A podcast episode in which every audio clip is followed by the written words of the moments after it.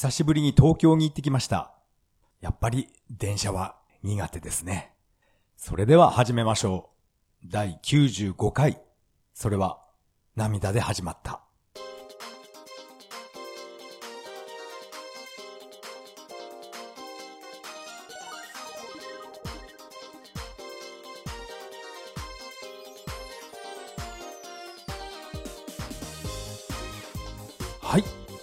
改めましてこんばんは。タカと言います。よろしくお願いします。いやー、久しぶりに電車に乗りました。電車に乗ったのは、えっ、と、今年1月の福男を選び。あれ以来、えー私は電車に乗っていません。ですから、11ヶ月ぶりの、えー電車になります。いやー、なんかね、え緊張してしまいました。相変わらずね、あの、電車の乗り換え、間違えたりして、え余計な時間使ってしまいました。えー今回の本編はですね、えー東京に行きまして、えーっと、ゲームセンターで、えー遊んだんですね。あの、高田馬場駅の近くにある、ミカド。えー今回は、その、ミカドの話を中心にゲームの話をしたいと思います。それでは、よろしくお願いします。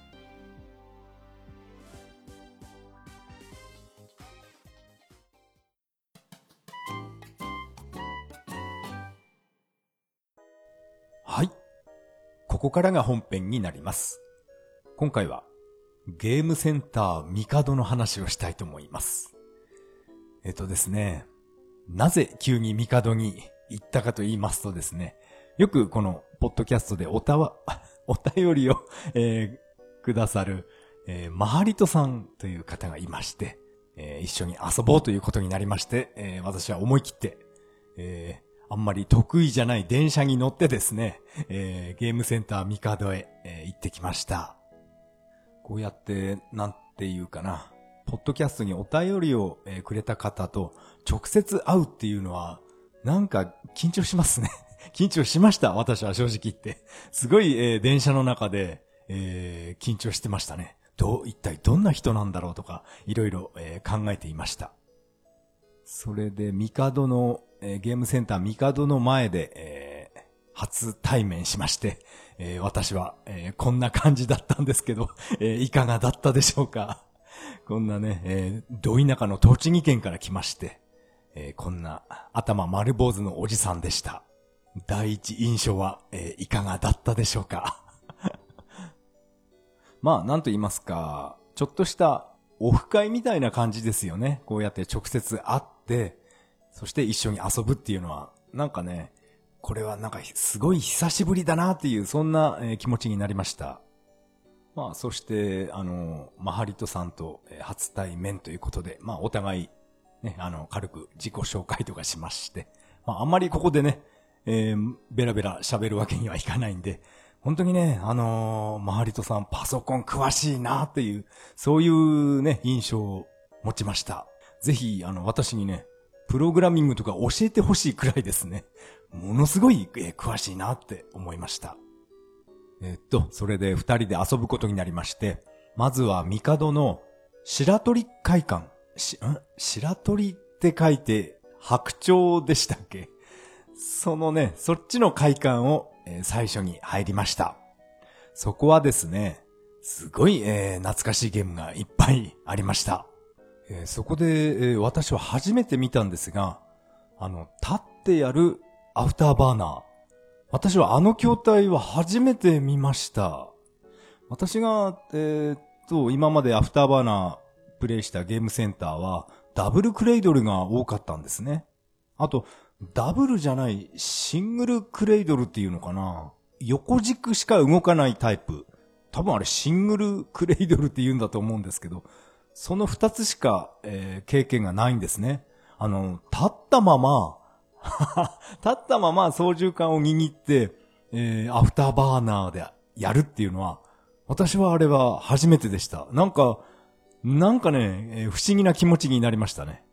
もしあれで椅子に座って操縦桿を持つとなると、ちょっと高さが、えー足りないんですね。腕を上に伸ばすような感じになってしまうんで、やっぱり立ったまま、えー遊ぶのが正しいんだと思います。あそこのミカドのアフターバーナーは、BGM がめちゃくちゃ大きくて、えー、ノリノリでした。でも、やっぱりっていうか、アフターバーナーはアーケード版になると、私は、そうですね、5面までが精一杯ですね。もうあそこでもうやられてしまいます。でも4面のあの曲、アフターバーナーっていうあの曲が、えー、聞くことができたので、もう大満足でした。あとはですね、ハングオン。ん？ハングオンは、白鳥じゃないかな。ちょっとね、あの えっと、頭の中でぐちゃぐちゃになってて、間違っていたらすいません。ハングオンも、えー、ありました。あありました。やりましたね。あと、レーシングヒーローっていうあのバイクゲーム、えー、あれは私は、えー、今までプレイしたことはないと思い、思うんですよね。あんまり記憶にないんですけど、そのレーシングヒーローも、えー、やりました。なかなかハングオンと違って面白かったですね。ただスピード感で言うと、なんかハングオンの方がものすごいスピード感があるように感じました。でもレーシングヒーロー、なんか面白かったですね。アクセルガバって開けると、なんかウィリーするような感じがして、あれが面白かったです。あれはバイクは NSR かなって思いながらゲームやってました。NSR でいいのかな？なんか似てました。それと、あとはターボアウトランも、え、プレイしてきました。私は正直ターボアウトランはあんまり得意ではないんですね。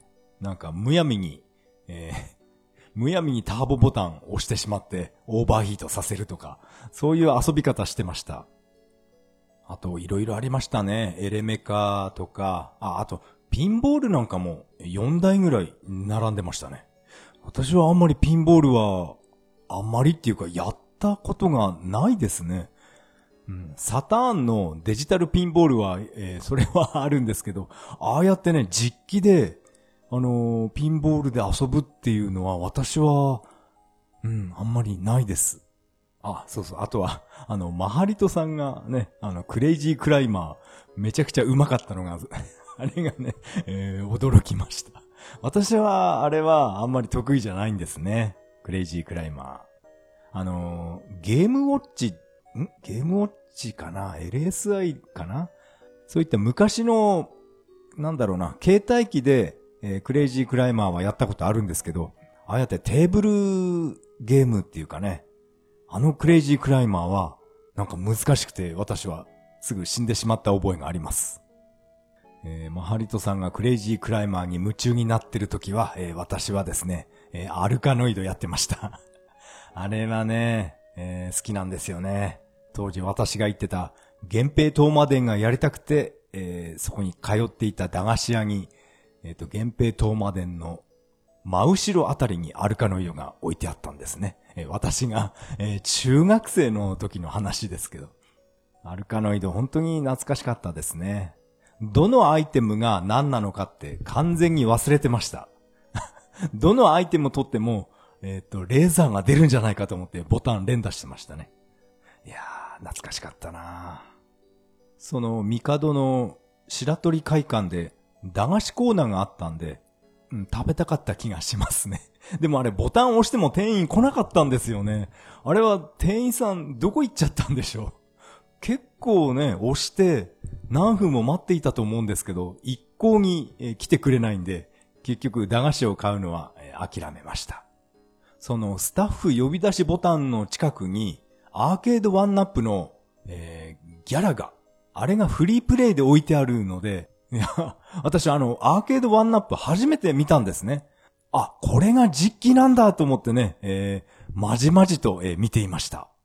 もうちょっと、なんか、安っぽい材質なのかなって私は思っていましたけど、ああやって実機を見ると、なんか結構しっかりしてますよね。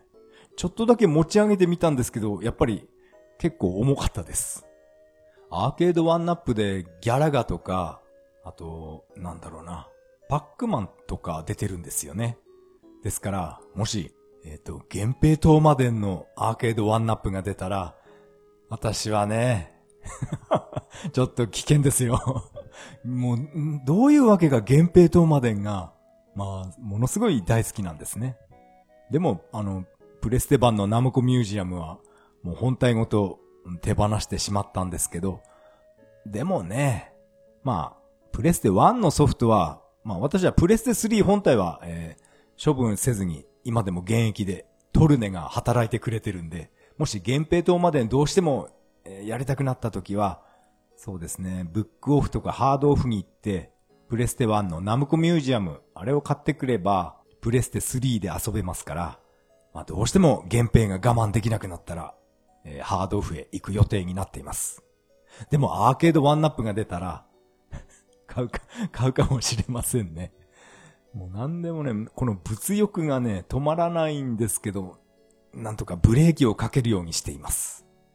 アーケードワンナップも、あれも5万円ぐらいでしたっけ？もう値段は完全に忘れてしまいました。アウトランの家庭用筐体が、あれが、えっ、ー、と、5万2千円ですよね。ですから、あれ、アーケードワンナップ、なんか6、7万だったような、間違ってるかな？なんか変な記憶があります。白鳥会館はこんな感じでしょうか？白鳥会館を出まして、そして今度は、あの、本家っていうか、なんていうかな？今度はね、あの、駅の近くの方の、あの、帝の方へ、え、入りました。そこは、えー、私は、えー、真っ先にパワードリフトをやってましたね。ああ、これアーケードまだあるんだと思って喜んでやってました。パワードリフトの B コースを選択して、え、っと、どういうわけか3面でゲームオーバーになってしまいました。あの、3番目のコースは1回コースアウトしてしまうと、もうものすごいタイムロスなので、もう復帰は絶望的なんですよね。どういうわけか、落下してしまいました。いやー、下手ですね。そこの帝の1階でですね、えー、マハリトさんは、モンスターランドに夢中になってる時に、えー、私はですね、そのパワードリフトとか、あと、スカットレース、えー、久しぶりにやりました。いや、あれは本当に10年、20年ぶりぐらいに私はプレイしましたね。そして、えー、あっさりゲームオーバーになってましたけど。スカットレースがすぐゲームオーバーになっちゃったので、私はその隣にあるアウトラン2をやってました。なんかレースゲームいっぱいありましたね。あそこのミカドは。そのアウトラン2も結局ゴールできないまま、えー、ゲームオーバーになってしまいました。まあ、あまりゲームは上手くないんですけど、こうやってプレイするのが私は好きなんですね。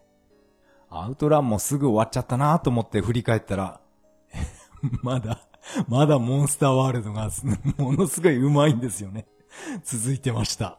いや、すごいなぁそれで次はですね、私は、あのゲーム名前なんだっけな、ヘリコプターのゲームで、ものすごい、あの、座ってる座席が動くんですね。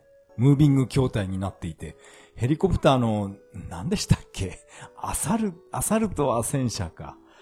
えっ、ー、と、その戦車、戦車じゃない。ヘリ、ヘリコプターのシュシューティングっていうのかな？あれをやってました。私は本当にね、この名前も私は知らないようなゲームで初めてプレイしたんですね。そしたら何気に面白かったですね。このムービング筐体が、なんていうかな、スペースハリアーとかパワードリフト以上にものすごい大暴れするんですね。じゃじゃ馬っていうか。それが楽しくて私はプレイしてました。あとやったゲームは、あの、バーチャコップえー、二人で、えー、協力プレイやりましたね。ああれは白鳥会館の方でしたか。バーチャコップも私はサターン版をちょっとやった程度なんですけど、いや、アーケード版面白かったですね。まあ、このバーチャコップは、サターン版はもちろんブラウン管テレビで、光線銃で遊んでいたんですけど、ん？プレステ4とかそういったゲームで、ガンシューティングで実際に、ああやってガンを使うゲームっていうのはあるんですかねブラウン管じゃなくて、液晶モニターでも、あの、使える、えー、ガン、光線銃か。そういうのっていうのは、今は出てないんですかね私はそういったね、新しいゲーム機のことは 全然わからないんですけど、うん、液晶モニター用の光線銃。そんなのはないかな。あれば面白そうですね。あとは、帝の2階は、えー、格闘ゲームがいっぱいありました。そこで、えー私はバーチャファイター1、初代バーチャですね。私はあれ大好きなんで、えー真っ先にえプレイしていました。バーチャファイターは1回50円っていうのが、これがいいですよね。このバーチャファイターで何度か対戦して遊んでました。いやー、面白かったです。久しぶりにバーチャファイター1で、えー対戦プレイっていうのはしました。何年ぶりかな？やっぱりね、バーチャファイター1は、このアーケードの、これが、これがっていうか、あんな感じがいいんですよね。そろそろ発売するアストロシティミニの、えーバーチャファイター1。なんか違うんですよ、あれは。気のせいかな何かね、違和感を感じています。ですから、バーチャファイター1をやりたいときは、えー、ミカドに行かないとダメですね。まあ、サターン版でもいいんですけど、いや、やっぱり、アーケード版が、うん、あれがね、あの、ポリゴンがガリガリしてて、あのガリガリがちょうどいいんですよね。やっぱりミカドは、うん、素晴らしい場所です。バーチャファイター1を遊んで、その隣にバーチャファイター 3TB があったんですね。まあ、あれも、えっ、と、1回50円でした。バーチャ3はあんまり好きではないんで、え1回もプレイしませんでした。うん、1回ぐらいやった方が良かったかな。でもあれ面白くないんですよね。ボタンが4つに増えてしまって、なんかね、爽快感がなくなってしまいました。あと、これは、ミカドではないんですけど、ダイナマイトデカ、えー、協力プレイで遊んでました。いや、やっぱりダイナマイトデカは本当にね、面白いですね、あれは。もうバカすぎて、もう、やっぱり二人同時プレイっていうのが本当に面白かったです。あそこは駄菓子も売ってたんで、思わず私はね、買っちゃいましたね。私はもう何年ぶりかな ?20 年ぶりぐらいにビッグカツ食べてましたね。源平東馬伝が置いてあった駄菓子屋を、えー私は思い出してしまいます。ビッグカツとか、ビッグチョコとか、そういうものを食べながら、私は子供の頃よくゲームやってたなって、いろいろ昔のことを思い出してました。あと二人協力プレイで面白かった、ガンブレードニューヨークみたいな、あんな感じのゲーム、えー二人で、えー遊んでいました。名前何でしたっけあれ？LA なんとかって名前だったかな。ガンブレード LA じゃないですよね。なんかもう完全に忘れてしまいました。私はそのセガのゲームセンターで、スターフォースとか、もうあまりの懐かしさに思わずプレイしてしまいました。やっぱり連射、連射装置がついてるっていうのは、これはかなり楽ちんですね。あの、ラリオスが合体する前に、中心のコアを破壊すると、えボーナスが入るっていう。あれは私は自分の連射で倒したことが一一度もないんですね。あれは確か有野課長もくあのクリアできたのに、えー私は、うんクリアしたことないんですよね。でもこのアーケード版の連射付きのね、このアーケードをやれば、あっさり、えーボーナス入りました。スターホースも懐かしかったですね。あと、ん何でしたっけ？ハレー水星。水星じゃなくて、ハレー、なんだ？あのシューティングゲームも、えー私は本当にね、30年ぶりぐらいにアーケード版見ました。あれ、やっぱり一回プレイすればよかったなあのハレー水星も本当に懐かしかったです。あそこのセガのゲームセンターは、あのースーパーハングオンとか、まあ私プレイしたんですけど、ワンプレイ200円っていうのが、ものすごい高く感じてしまいました。そう考えると、やっぱりミカドっていうのは、あれはね、良心的なゲームセンターなんですね。バーチャファイター1とか、バーチャ3が1回50円ですからね。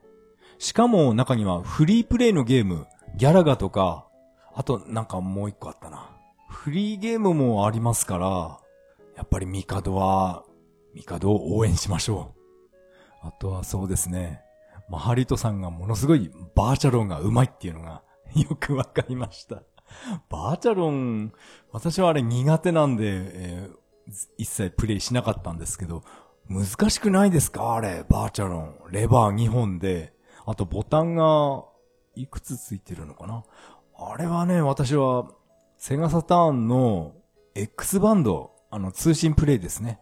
あれで、あれでやった程度なんですけど、うん、なんかものすごい難しく感じてました。バーチャロンは今でも大人気で、確か、うん、何でしたっけ ?Xbox か何かで、なんか、出ましたよね。あ、出てないのかな？プレステ4でしたっけ？あの、大きなツインスティックが、どうのこうのっていう、そういった話題だけはツイッターで流れてくるんで、ちょっとだけ目を通しています。バーチャロン、やっぱり人気なんですね。えー、私はこのバーチャロンで、あの、乱入は一切しなかったんですけど、バーチャロンじゃなくて、えー、マハリトさんがスト2やってたんですね。で、私が、えー、乱入しまして、えー、ボコボコにされてしまうという、そういうね、えー、ことがありました。私は本当にストリートファイター2シリーズは、ちょっと苦手なんですよね。今回このプレイしてきたストリートファイターは、なんかゲージが溜まると結構派手な技が出せるんですよね、確か。確かそのやり方も私はわからないんで、もうひたすら波動拳とか昇竜拳しか、そんなものしか出せませんでした。いや、本当にね、このゲームセンター巡りが非常に楽しかったです。あと、私はプレイしていなかったんですけど、あの、マハリトさんがドルアーガの塔、ものすごいね うまかったですね。ぜひ、あの、次回はですね、え、私にエンディングを、えー、見せてください 私は、あれ、私は、えー、ドルアーガの塔は、1面か2面ぐらいしかクリアしたことないんですね。なんか、あれなんですよ。宝箱を出す条件がすごいんですよね、あれって。そういうゲームっていうのは分かってるんですけど、自分で、えー、クリア、クリアも何も1、2面で私は、えー、もうやめてますから。あそこでもゲームオーバーなんで。あれ、全部で60回でしたっけ？あれをね、ぜひ、えー、次回はエンディングをえー、よろしくお願いします。ここで無茶ぶりをしてみましょう。こうやって二人でゲームセンターで遊びまして、えー、ゲームセンターの次はですね、スーパーポテトとかレトロゲームショップへ、えー、案内してもらいました。私はこのスーパーポテトは、えー、行ったことないんですね。場所も正直知りませんでした。案内してもらって本当に、えー、助かりました。そしてそのスーパーポテトで、えー、っと、マーク3とか、あと、まあ、メガドライブですね。あと SG1000。その懐かしいソフトがもう山のようにあるんで、えー、私にとっては本当に夢の国でしたね。あんなにね、レトロゲームを見たっていうのは、本当に感激しました。地元では決して売ってないんですよね。あの、特に、セガマーク2って言われる SG1002 のソフトとか、ああいったものは地元の私の栃木県ではもう全然見かけません。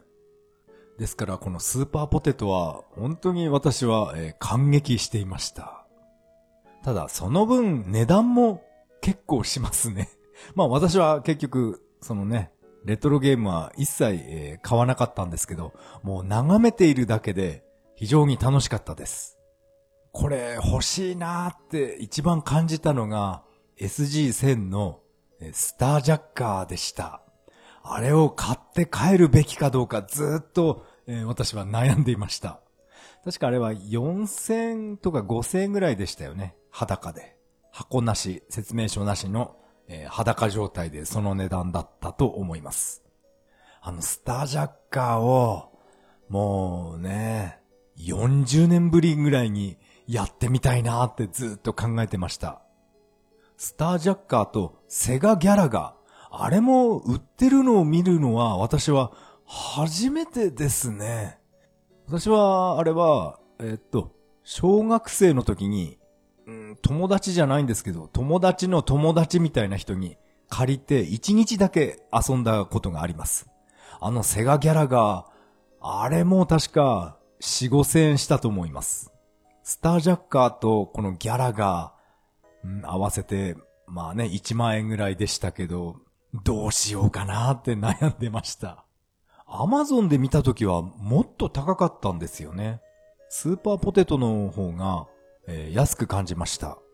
まあ私は思いっきりものすごい数のゲームソフトを断捨離してしまったんですけど、それっていうのは100円とかそんな感じで買ってきて、で結局一回もプレイしないっていう、そういうソフトは、えどんどん手放すべきだと思ってます。でも、このね、スタージャッカーとかセガギャラが、まあ値段も値段ですから、どうしてもこれは必要だっていう時は私は、え、買うようにしています。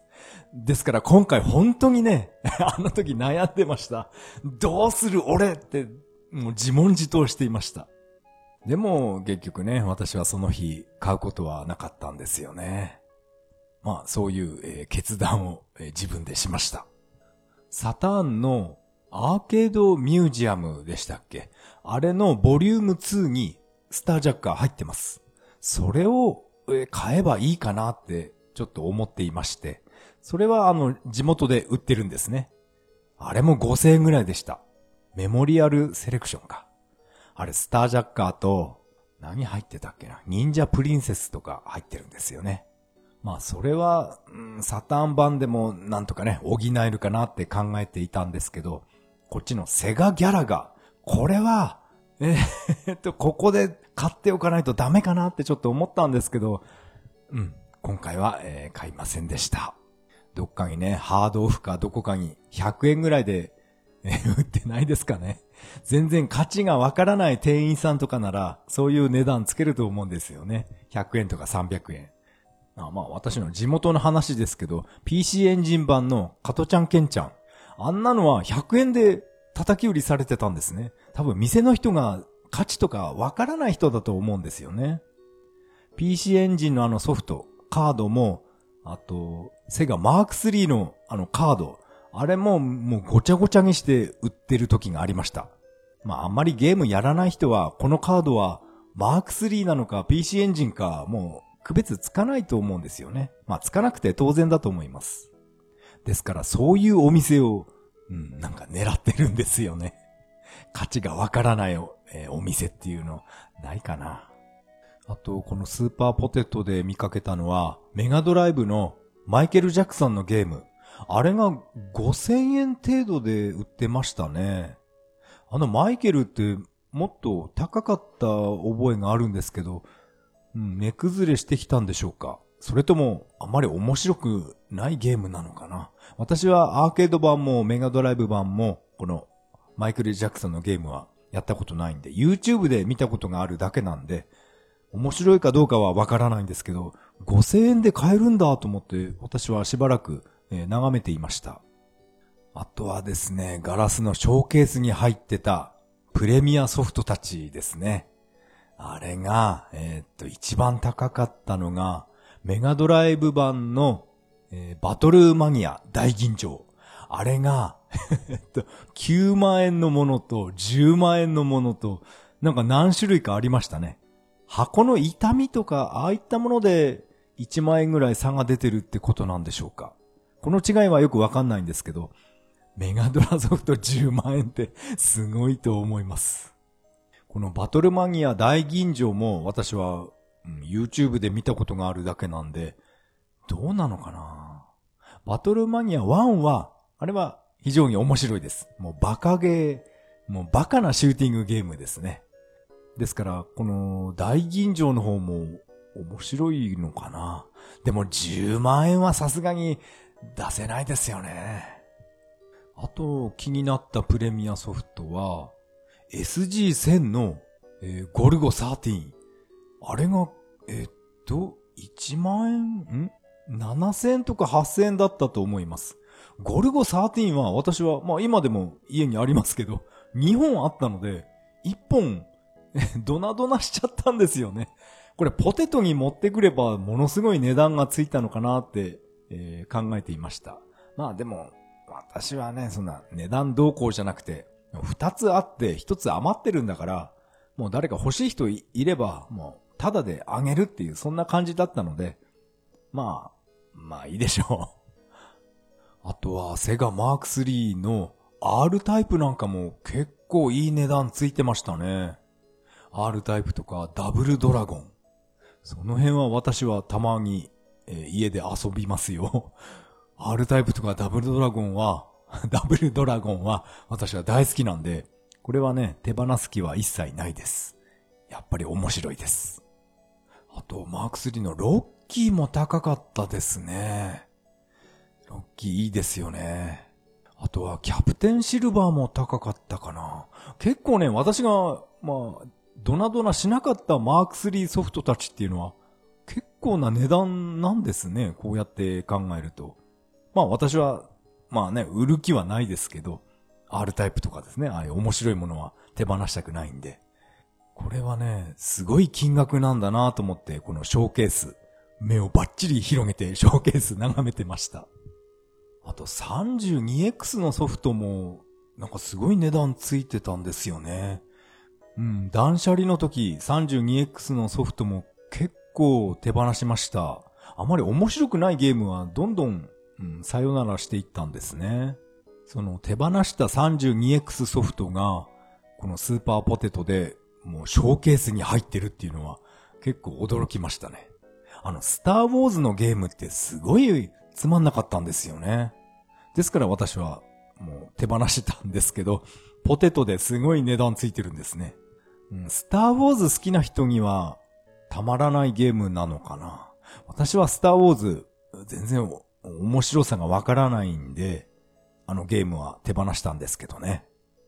32X あとテンポっていうゲームあったんですけど、あれもショーケースにありましたね。あれ全然面白くなかったんですけど、なんでプレミアついてるんでしょう。これは自分がやっぱりえー、外れてるんですね。ずれてるんでしょうね。店舗ってなんでこんな高いんだろうと思って、私は、うん、不思議だなと思って見てました。あとはそうですね、MSX の、ソフトとか、X68000 のソフトとか、なんかね、私は懐かしいなと思って眺めていました。まあ MSX とかのソフトを買って帰ってきても、まあプレイすることはできないんで、まあ買わなかったんですけどね。あと、ベーマガなんかも売ってましたね。一冊3000円でしたっけ ?4000 円かな？すごい値段ついてるんですね。当時は確か350円でしたよね、ベーマガ。ああ、違うな。もっと安かったかな。薄いんですよね。最初の初期のベーマガっていうのは300円だったかな。私はその薄い頃買い始めました。で、7年とか8年間ずっと買っていたんですよね。そのベーマガを見ながら、あの、パソピア5っていうパソコンを私は友達からもらったんですね。散々親に怒られましたけど、なんでこんなのもらってきたんだって、ものすごい怒られたんですけど、うん、友達がもうなんか引っ越しちゃうっていうね、転校しちゃうっていうことで私が、えもらったんです。パソピア5。東芝ですね。確かベーマガのその宣伝の広告は、えっ、ー、と、横山康と木村和也が、あれはパソピア7か。あの親子は。あの親子の広告が、えー、載っていました、ベーマガに。パソピア7の方ですね。5っていうのはもうちょっと性能がダメなやつです。ダメな子ですね。いらない子ってやつですか。そのパソピア5をもらって、あとゲームも、ゲームって言っても当時はカセットテープだったんですよね。それを30分とか40分ずっと読み込ませて、やっとできたゲームっていうのがなんかパックマンみたいな、あんな感じのゲームを私はやってました。うん、小学生の時の話なので、40年前？ああ、違うな。30、まあ8年とかそのぐらい前の話ですね。ベーマガも、私は、うん、もしかしたら、あもう実家で捨てられちゃったかもしれないんですけど、大量の数、ベーマがあるかもしれません。ベーマガとか、あと、X68000 本体、あと、源平東馬伝とか、いろんなソフト持ってました。サラマンダとか。X68000 のサラマンダっていうのは、あれはちょっとね、私は納得いかないんですよね。なんていうか、常に処理落ちしてるっていう感じで、レーザー撃つとビニョーンって ビニョン、ウィーンってなんか処理落ちするんですね。あれが納得いきませんでした。あと、68のアフターバーナーなんかは、あの、ミサイルの煙があの、メッシュに、メッシュっていうか透明になってしまって、なんかね、見た目がしょぼかったんですけど、まあ当時はね、X68000 でもあれが限界だっていう、そんな感じで私はゲームやってました。あとスーパーハングオンなんかも68版やってましたね。もしかしたらこういったゲームたちが実家に残っているかもしれませんね。いろいろネタを書いてベーマガに送って採用された時、あれはね、本当に面白かった。面白いじゃない。嬉しかったんですね。もう、あれから40年近く経ったんですね。いやー、なんていうか、あっという間ですね。えー、いろんなところへ案内していただき、えー、まあ、ハリトさん本当にありがとうございました。今回のゲームの話は以上になります。ありがとうございました。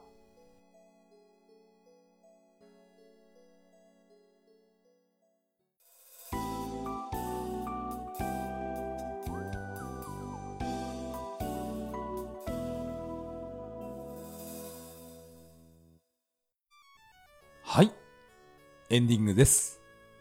エンディング曲はメガドライブ版ソーサリアンからビューティフルデイになります。第95回目の配信、いかがだったでしょうか？今回はゲームセンターミカド、それとレトロゲームショップ、この話を中心にゲームの話をしてみました。本当にレトロゲームいいですね。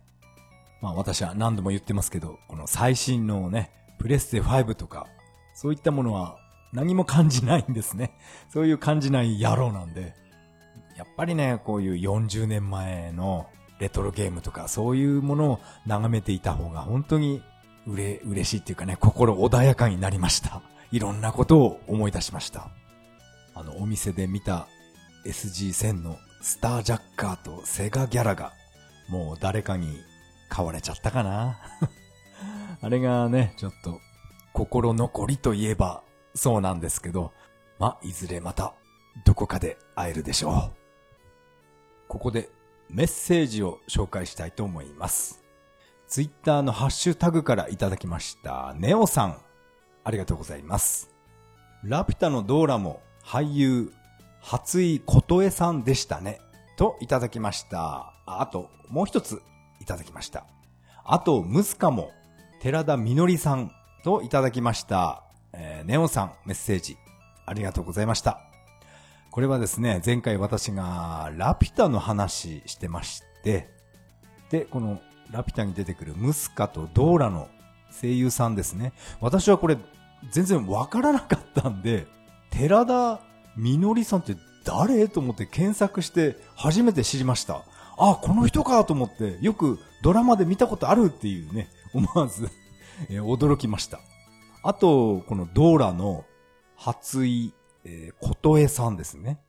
これ、こんな人知らないなと思って Google で検索してみたら、ああ、この人だって、えー、これも驚きました。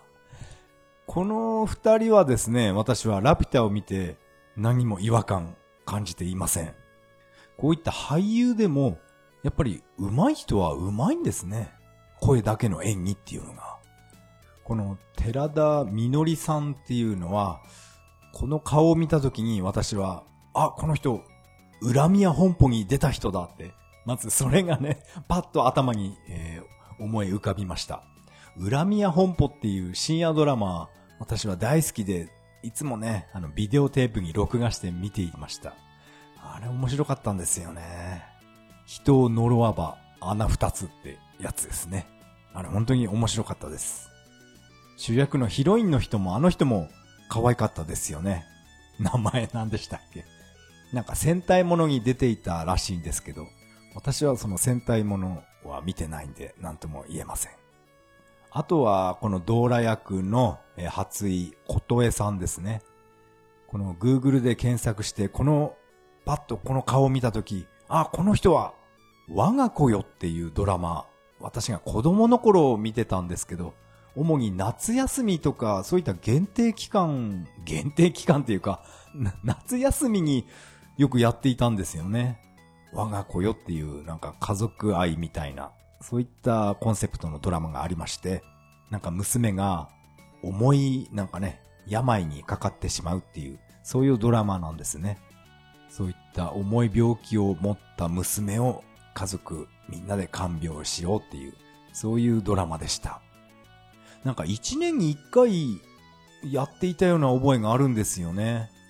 骨肉腫だだったり、あと次の年の我が子よっていうドラマは、確かね、目が、両目が見えなくなる、そういった障害だったと思います。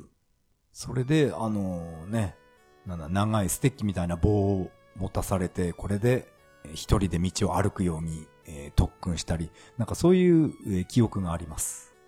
あのドラマのおばあちゃん役として、この、初井、えー、琴江さんっていうこの人、え、出ていました。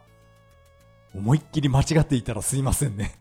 多分ウキ、ウィキペディアで見ると答えが載ってると思うんですけど、私はそれ今一切見ていないんで、自分の、うん、記憶を頼って喋ってる状態なので、間違っていたら本当にすいません。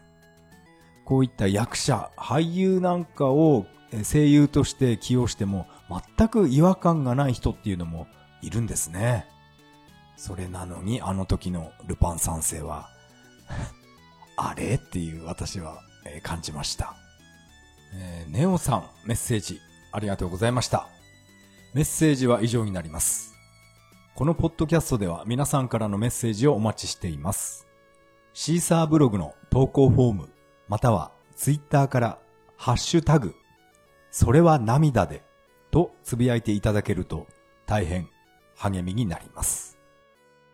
最後はえー、雑談したいと思います。この高田の馬場の帝で遊んだ2日後にですね、今度は渋谷に行きまして、私が、まあ前回、えー、一人で騒いでいたと思うんですけど、あの、電動バイクですね、トライクか。アーバントライカーの、えー、市場予約が取れたので、私は、えー、渋谷の小東って読むんですね。私はあの住所を読めませんでした。これ、小刀じゃなくて、松、松、なんて読むんだろうってずっと考えていました。えー、ネットで検索したらこれは小刀って書いてあったので、いや、初めて聞く名前だなと思ってね。えー、その渋谷へ行ってきました。あの、高田の場はもうそうだったんですけど、私のこの地元から電車で、まあ東京だから2時間あれば行けるんだろうなって軽く考えていたんですけど、あの、乗り換えアプリみたいなあれで、調べてみると、余裕で3時間かかるんですね。結構ね、えー、距離あるんですね。まあ最初は、あの、宇都宮駅から新幹線使おうかなって思ったんですけど、まあ、まあいいかと思って、えー、あの、下、下道じゃなくて、あの、普通のね、普通電車に乗って3時間かけて、えー、渋谷、えー、行きました。まあ、高田の馬場もそうだったんですけど、本当に駅、すごい人ですね。これはね、あの、地元の私の栃木では考えられないような、えー、人数なので、なんていうかな、クロコダイルダンディになった、そんな気持ちになりました。もう通り過ぎる人に一人一人に、えー、こんにちは、こんにちはって言ってやろうかなって、えー、本当に思ってましたね。多分なんだこいつって思われるでしょうけど。そんなね、えー、田舎者が電車に乗って、えー、渋谷まで出てきました。それで、えー、この渋谷の小東っていうところは、なんかすごい静かな場所なんですね。あと、並んでる家なんかも、これ結構、構な高級住宅地って言え、言えないのかなあれは。なんか門なんかもあって、なんかすごい家が並んでいました。そんな並びの中、えっと、EV ランドっていう、そういう看板が出てまして、EV ランド、えー、株式株式会社か。その看板がありまして、えー、そこにもう、そのね、電動バイクがすでに準備してありました。えっと、その EV ランドの、えー、受付っていうか、その人もですね、ものすごい丁寧な説明してくれて、ここをこうやるとブレーキがかかって、ここがこう、これをスイッチを押すとドライブでとか、非常にね、丁寧に教えてもらいました。それで、まずは私はアーバントライカーに、え乗せてもらったんですね。いや、やっぱりね、いいですね。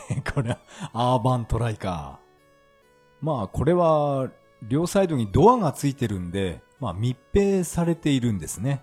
ですから、雨の日とか雪なんかも、まあ問題なく走れると思うんですけど、うん、やっぱりドアがついてるから、まあ圧迫感もありました。ちょっと狭いかなって、そんな感じも、えー、しました。で、初めてのその電動バイクで渋谷の街に、出て行きまして、私はすごい緊張しました。スマートフォンとかアクションカメラで、撮影はしていたんですけど、あんまりろくな、ろくな映像撮れてなかったんで、YouTube にはアップしてないんですね。とにかく初めての運転なので、あの、他の車と接触事故なんかしたら、え、とんでもないことになるなと思って、スピードは30キロくらいしか私は、出しませんでした。まあもちろん、えー、前に走ってもらって、先導してもらったんですね。そのお店の人がキックボード、行動を走っていい電動キックボードがありまして、あの、ちゃんとナンバープレートついてるんですね。それで私を先導してもらいました。そんな感じでビクビクしながら、えー、渋谷の街を、えー、ちょっと軽く、えー、試乗しまして、うん、アーバントライカーこれ、65万円、えー、欲しいなって思いながら、えー、乗り終わって、次はですね、三人乗りのトゥクトゥク。あれも試乗してきました。トゥクトゥクっていうのはタイランドで、タイで、あっちではまあメジャーらしいんですね。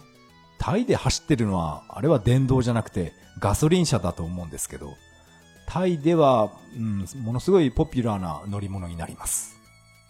その電動トゥクトゥクを試乗したら、なんかこっちの方がバイクに近かったんですよね。やっぱり両側にドアがないんで、もうガラ空き、まあ当然ですけど、ガラ空きなんですね。ですから、バイク乗ってるような感覚で、こっちの方が私は思いっきりアクセル開けました。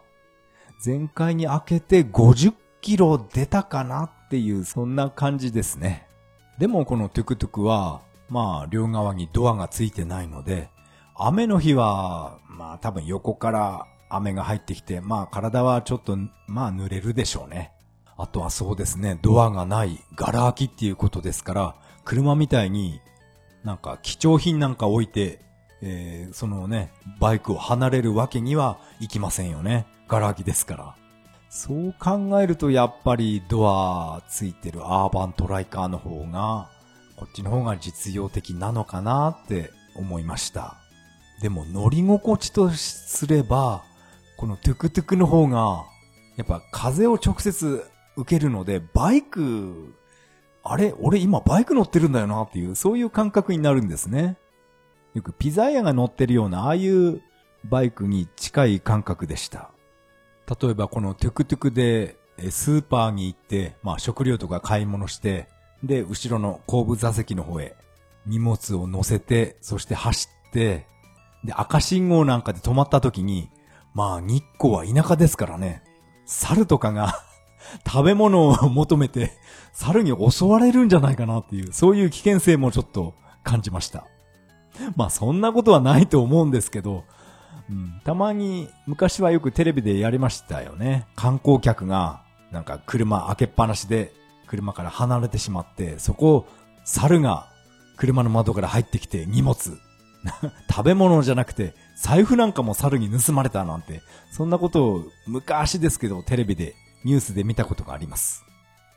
だから赤信号で止まってる時に、猿の集団に襲われたらやばいかなって そう考えるとやっぱりドアがあって密閉されていた方が、こっちのアーバントライカーの方が、こっちの方が実用的なのかなって今、そっちの方、心は傾いています。アーバントライカーの方は、こっちが65万円で、この3人乗りトゥクトゥクの方は、えー、60万円です。これは安い買い物ではないと思います。それで、えー、私はいろいろ調べてみたんですけど、まあ私が、えー、住む日光市では、電動自動車を買うと何やら、えー、補助金が出るらしいんですね。そういうホームページを見つけました。日光市のなんか、なんか詳しく書いてあるページがあったんですね。だからそういう補助金ももらえるなら、これはね、この、電動バイク購入も、うん、夢じゃないなって思ってきました。こうやって市が、えー、補助金を出すぐらいだから本当にガソリン車っていうのはなくなるの早いのかな当分先なんじゃないかなって、まあ私はよく友達と喋っていたんですけど、でもまあこの電動バイクを買ったとしても、これはね、遠出はできないですね。まあ、せいぜい走って80キロ、80キロメートル。ここまでは走るらしいんですけど、だからね、もう、県外に出ることは無理ですね。